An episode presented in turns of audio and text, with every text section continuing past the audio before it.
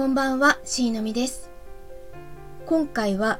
推しの漫画の話をしようかなと思います。BL 漫画家の宇崎こう先生の作品のうち、僕の本当の話と、純情少年僕が男とやった理由は、宇崎先生ご本人の経験をもとに描かれています。僕の本当の話は、主人公のこうくんが10歳で同級生の男の子のことを好きになって、自分がみんなと違うことに気がついて、そのことが怖くて誰にも言えなくて、いつもうつむいて歩いてました。周りの大人たちやテレビから聞こえてくる言葉に何度も何度も傷つけられていくんです。純情少年の方はこうくんが高校生の時の話で、自分と同じ人間はいないのかってずっと悩んでるんです。年齢的にも性が芽生えてくる時期でもあって、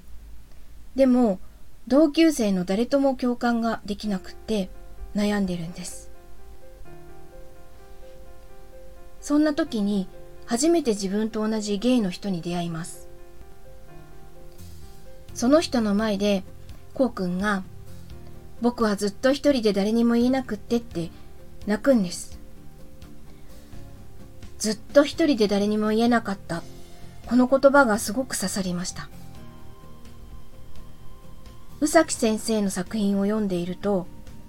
ずっと他の子と違うことで自分だけが周りと隔てられているようなあの不思議な感覚を思い出して読むたびにとても胸が痛くなるんです。自分もセクマイ当事者で、性自認が男と女の真ん中より男寄りの X ジェンダーにあたります。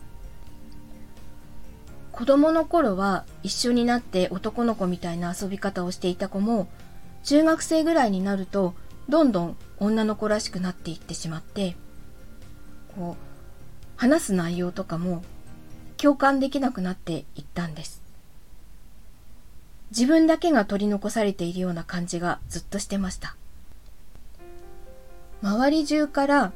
女の子は女の子らしくって言われるたびに嫌で嫌で仕方がなかったです。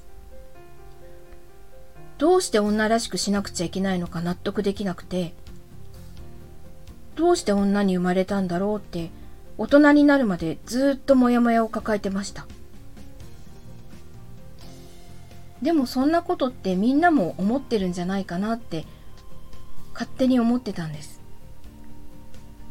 それで大人になってから何気なくそんなことを周りの人に聞いてみたことがあるんです。そしたらみんな自分が女だってことに一度も疑問に思ったことがないってそんな人ばっかりでした。そんなこと考えたこともないって言われました。